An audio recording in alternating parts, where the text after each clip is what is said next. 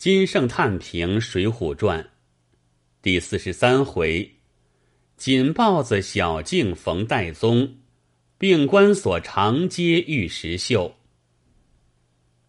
以上宋江既入山寨，一切线头都结矣，不得已生出戴宗寻取公孙，别开机扣，便转出杨雄石秀。一篇锦绣文章，乃至直带出三打祝家无数奇观，而此一回，则正其过街长养之际也。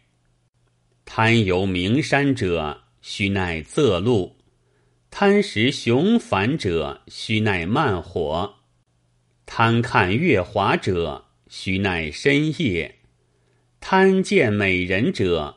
须耐梳头，如此一回，故愿读者之耐之也。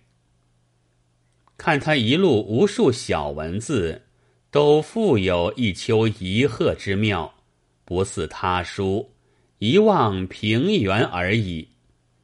一步收尾，此篇独居第一。